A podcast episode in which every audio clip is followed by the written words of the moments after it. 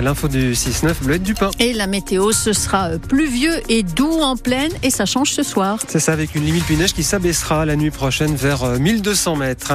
Euh, la route, hmm on y va? Allez, avec un petit peu de monde là, si vous roulez vers la frontière suisse ce matin, au bout de la 41 Nord. Et puis un petit peu plus bas, entre le, le col du Mont-Sion et Beaumont actuellement, le trafic est un peu ralenti sur la RD 1200. Situation de nouveau tendue à deux jours de l'ouverture du Salon de l'agriculture à Paris. Avec de nouvelles actions des agriculteurs et une évacuation par les CRS hier soir en Mayenne.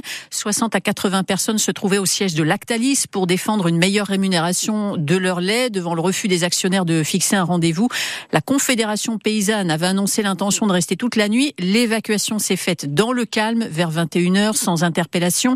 Le juste prix pour les éleveurs mais aussi pour les consommateurs. C'est la difficile équation entre producteurs industriels et grandes distributions.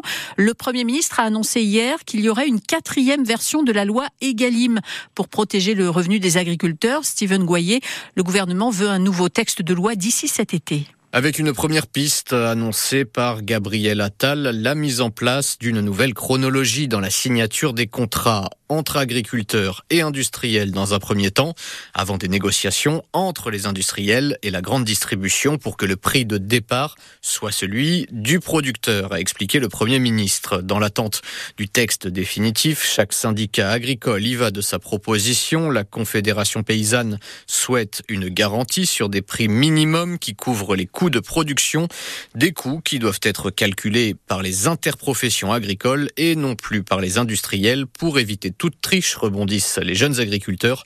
Les contrôles de Bercy vont d'ailleurs se poursuivre pour savoir, par exemple, comment se fournit la grande distribution. Deux centrales d'achat européennes sont accusées de ne pas respecter la loi Egalim actuelle avec des préamendes déjà prononcées pour des montants qui se chiffrent en dizaines de millions d'euros d'après le ministre de l'économie Bruno Le Maire. Et euh, les jeunes agriculteurs la FDSEA, deux syndicats agricoles majoritaires, ont appelé euh, hier à un mouvement régional de blocage hein, en Rhône-Alpes sur diverses plateformes logistiques euh, d'enseignes de grande distribution autour de Lyon. Ça a commencé notamment à Saint-Quentin-Falavier sur la plateforme Intermarché.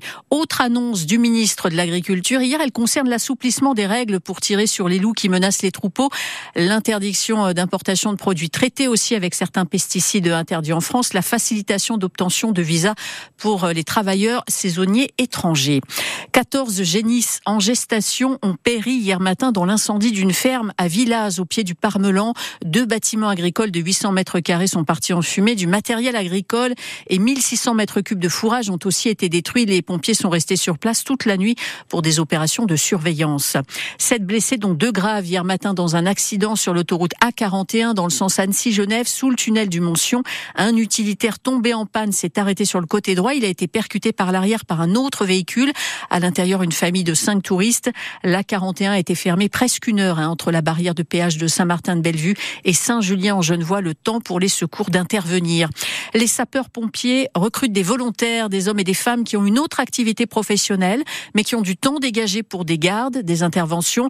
Le service d'incendie et de secours organise euh, à Albertville une soirée d'information et de sensibilisation à destination euh, notamment des employeurs. Dans une heure, nous serons avec un sapeur-pompier volontaire de Bozelle qui nous expliquera en quoi consistent ces missions. Vous pourrez intervenir, lui poser vos questions. 0806 0010 10. En France, les pompiers volontaires représentent les trois quarts des effectifs des pompiers. La Haute-Savoie a acheté 1000 billets pour les JO et les Jeux paralympiques de Paris. 1000 billets qui seront redistribués aux clubs sportifs du département au profit des licenciés. Distribution annoncée sur des critères de résultats sportifs et de mérite. Le petit X, c'est qu'il y a plus de 230 000 licenciés dans les clubs de sport de Haute-Savoie.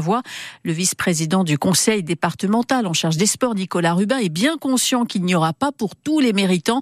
On va dire que c'est le geste qui compte. C'est une action en direction des Jeux Olympiques, hein, dans l'enchaînement, je dirais, d'accueillir la, flamme olympique sur le territoire départemental. On est un département qui a répondu favorablement. Et puis là, on vient dans la continuité. Là, on s'adresse vraiment à la jeunesse de ce territoire. C'est les comités euh, départementaux de l'ensemble des disciplines sportives qui vont sélectionner avec le comité départemental les heureux euh, bénéficiaires de ce déplacement euh, sur toutes les disciplines qui ont été sélectionnées, accompagnés par une 150 encadrants. Voilà, c'est l'énergie mis, on voudrait le souligner aussi, du monde bénévole bénévoles et de l'ensemble des encadrants, sans qui rien ne serait possible. Un coût total de l'opération pour le département de la Haute-Savoie, hein, avec le transport en bus, 140 000 euros. Elle était la doyenne des actrices françaises. Micheline Prel est morte à 101 ans. Son rôle de Ève dans Les Saintes Chéries, la première série française dans les années 60, l'avait rendue populaire.